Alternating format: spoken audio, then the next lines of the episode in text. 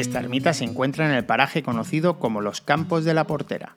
Es el punto más visible de un campo arqueológico de varias hectáreas, que incluye las ruinas de un edificio que ha tenido diferentes usos y transformaciones a lo largo de la historia.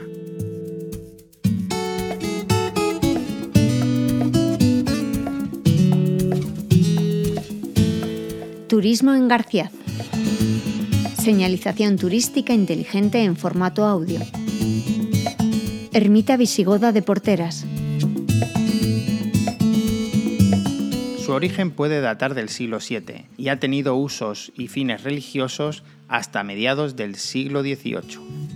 La ermita de Porteras es un tesoro escondido entre los montes de las Villuercas, un testimonio mudo de una época lejana y turbulenta. Su silueta se recorta contra el cielo azul, desafiando al tiempo y al olvido. Sus muros de granito guardan secretos milenarios, inscripciones romanas, arcos de herradura, restos de pinturas y mosaicos. Su bóveda de cañón parece sostener el peso de la historia, una historia que se remonta al siglo XII, cuando los visigodos dominaban la península ibérica y construían sus templos con materiales reciclados de la antigua Roma.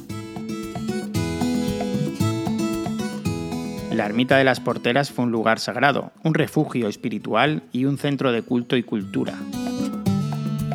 A pesar de su ruina, aún conserva su belleza austera y sobria, su encanto perdido y misterioso, y un valor incalculable y único.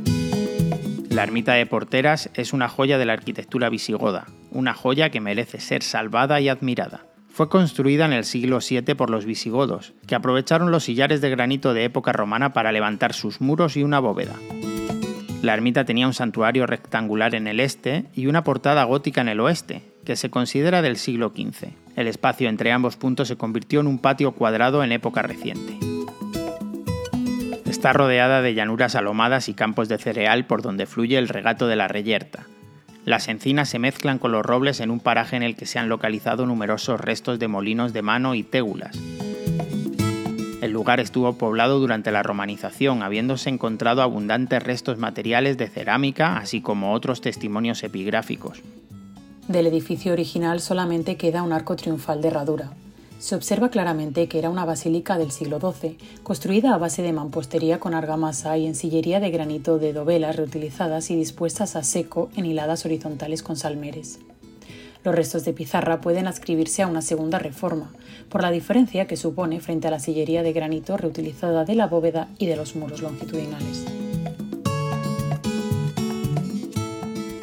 Es notorio que ocasionalmente brota agua en el centro del ábside, lo que pudo ser debido al abandono y deterioro tras la desamortización del siglo XIX, cuando se transformó en un establo para ganado. Los restos de elementos decorativos y estructurales han desaparecido o se encuentran en propiedad particular en Conquista o García, así como en el templete de la ermita de Fuente Santa en Zorita.